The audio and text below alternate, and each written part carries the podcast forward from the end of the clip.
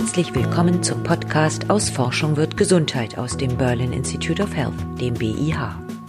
Wir wollen in diesem Podcast Fragen beantworten rund um das Thema Gesundheit und Gesundheitsforschung. Mein Name ist Stefanie Seltmann. Ich bin Pressesprecherin des BIH. Heute bin ich zu Gast in der Arbeitsgruppe Molekulare Epidemiologie des BIH und der Charité und ich möchte wissen, warum gestresste Mütter häufiger übergewichtige Kinder haben. Beantworten kann mir diese Frage die Leiterin der Arbeitsgruppe, Irina Lehmann, BIH-Professorin für Umwelt, Epigenetik und Lungenforschung. Sie hat viele Mütter-Kind-Paare untersucht und ist dabei genau auf diesen Zusammenhang gestoßen. Frau Lehmann, was haben Sie herausgefunden? Also wir haben unsere Untersuchung in einer Kohortenstudie gemacht, in der Lina-Kohorte. Das ist eine Studie, die vom Helmholtz-Zentrum für Umweltforschung in Leipzig ins Leben gerufen worden ist. Und in dieser Studie wurden die Mütter schon während der Schwangerschaft rekrutiert, ähm, haben viele Fragen beantwortet, äh, unter anderem eben ähm, zu, ihrem, zu ihrer mentalen Gesundheit, ob sie gestresst sind, äh, sich sehr belastet fühlen. Und dann haben wir die Kinder von der Geburt an verfolgt und haben uns angeschaut, welche Erkrankungen auftreten im Zusammenhang mit Belastung der Mütter und haben zum Beispiel beobachten können, dass wenn die Mütter gestresst waren während der Schwangerschaft und noch mehr kurz nach der Geburt ähm, des Kindes, dass dann ähm, die Kinder übergewichtiger wurden. Mhm. Was bedeutet denn Stress? Heißt das schlecht schlafen wegen Babygeschrei in der Nacht, Doppelbelastung, Beruf und Familie?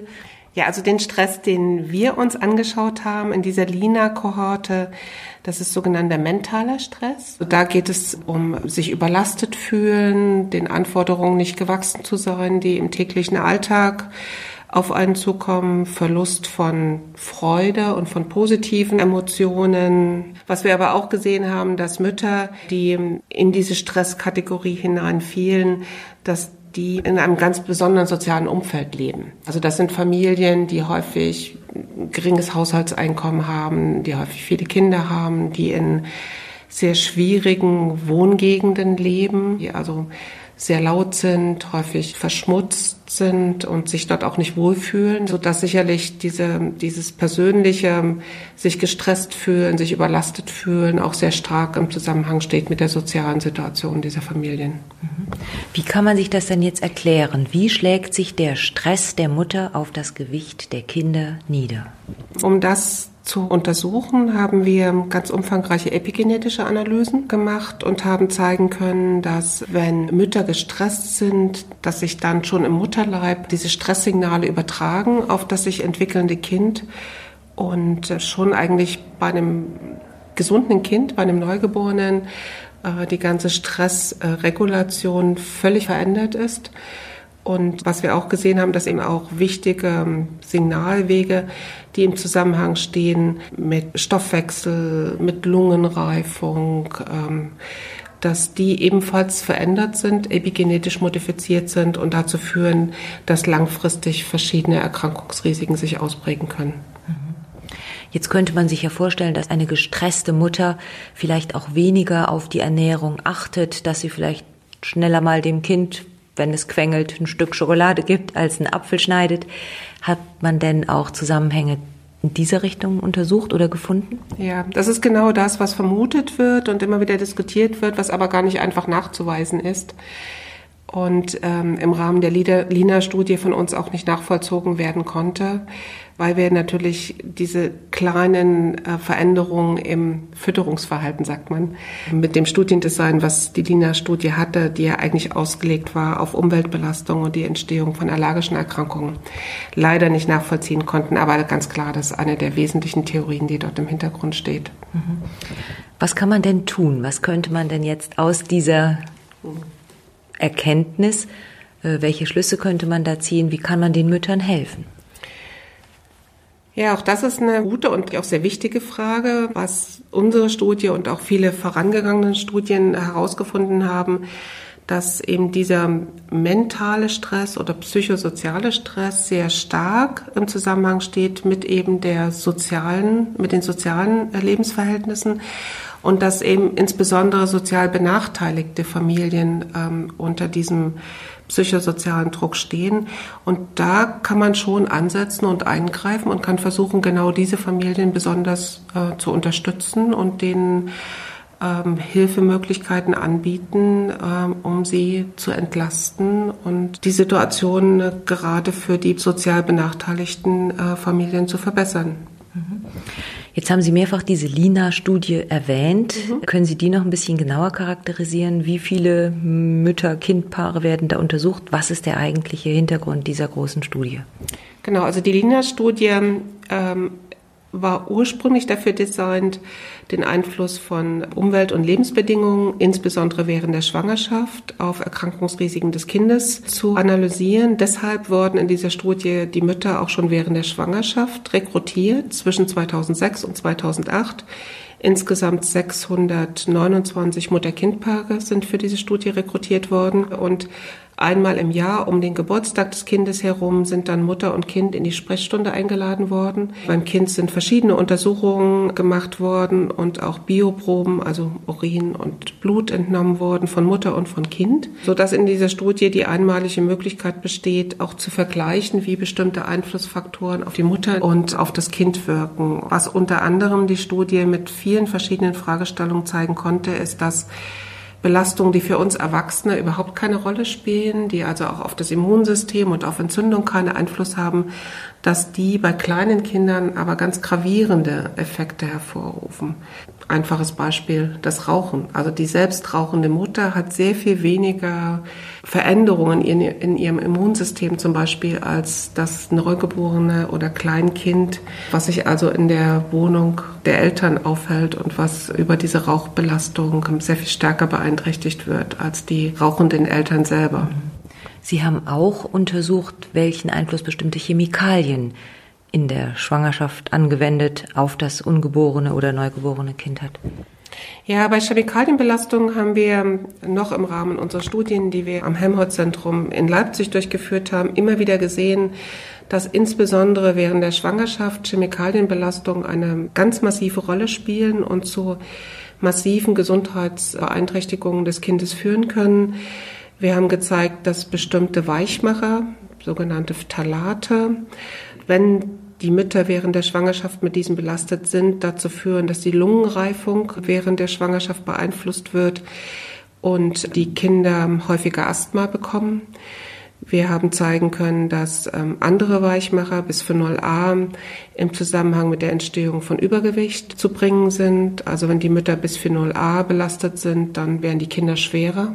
Und wir sind dabei, uns im Moment ganz intensiv auch mit Chemikalien zu beschäftigen, die nicht nur Asthma, Neurodermitis äh, hervorrufen, sondern sich auch mit Verhaltensauffälligkeiten beim Kind in Verbindung bringen lassen.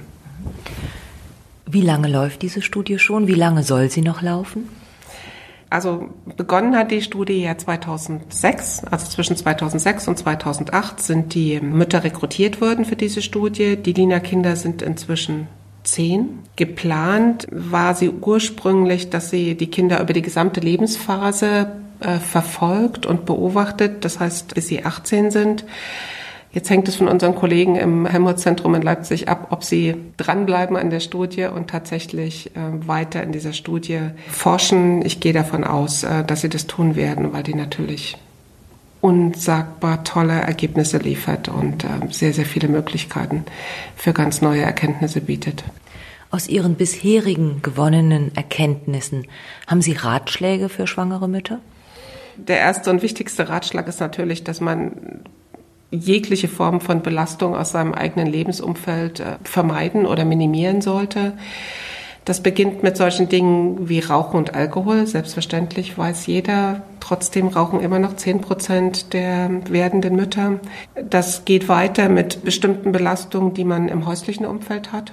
Also was die wenigsten wissen, ist, dass wenn wir renovieren, also Maler, neue Teppiche, neue Möbel, ähm, dass all das, was so riecht wie neu, dass das Chemikalien sind, sogenannte flüchtige organische Verbindungen, die eine ganze Reihe von Gesundheitseffekten ähm, induzieren können und für die wir immer wieder zeigen konnten in verschiedenen Studienepochen, dass diese gerade auch während der Schwangerschaft ähm, schwierig sind. Nicht für die Mütter selber, also die Schwangeren sind völlig gesund und unbeeinflusst, aber dass sie bei den Kindern äh, zu verschiedenen erhöhten Krankheitsrisiken beitragen, unter anderem eben für Neurodermitis, also die, das atopische Hautexem.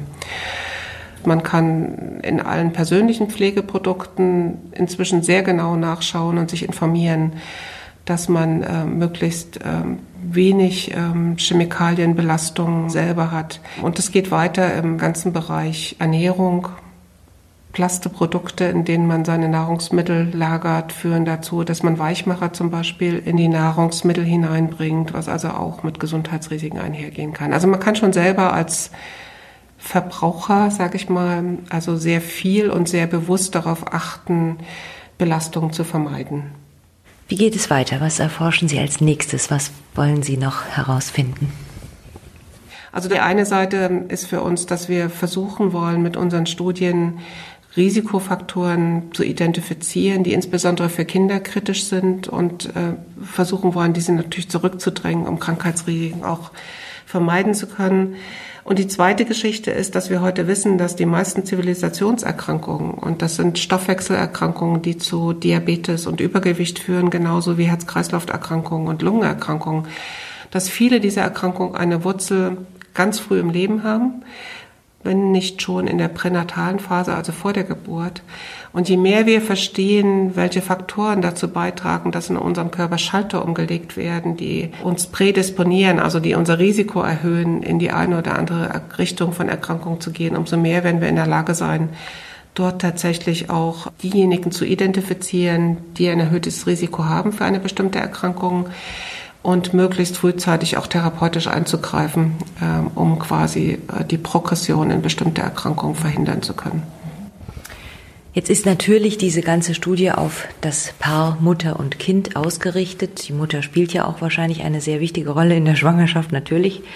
Sind da die Väter ganz außen vor? Kann man nicht auch mal eine vielleicht Väter-Kinder-Studie aufsetzen?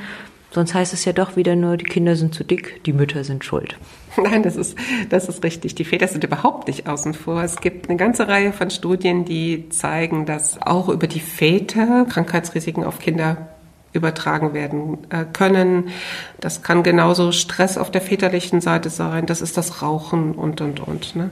Also die Väter spielen natürlich die gleiche Rolle wie die Mütter vielleicht nicht ganz die gleiche Rolle, weil diese Situation des Fetus im Uterus, das gesamte Umfeld, was der Fetus im mütterlichen Organismus während der Schwangerschaft hat, ist nochmal ein besonderes und kann nochmal ganz besonders zu Prägung beitragen. Aber es ist nicht gar nicht so einfach, tatsächlich Väter und Mütter mit gemeinsam mit ihren Kindern in so eine Studie hineinzubekommen und dann auch beide Elternteile langfristig mitzuverfolgen. Wir würden natürlich in Berlin gerne so eine Studie aufsetzen und auch nochmal intensiver in diese Richtung schauen. Gut, dann wünschen wir ihm mal viel Erfolg. Dankeschön. Das war der BIH Podcast aus Forschung wird Gesundheit aus dem Berlin Institute of Health. BIH-Professorin Irina Lehmann antwortete auf die Frage, warum haben gestresste Mütter dicke Kinder? Falls auch Sie eine Frage zur Gesundheit oder zur Gesundheitsforschung haben, schicken Sie sie gerne an info@behealth.de. Tschüss und bis zum nächsten Mal, sagt Stefanie Seltmann.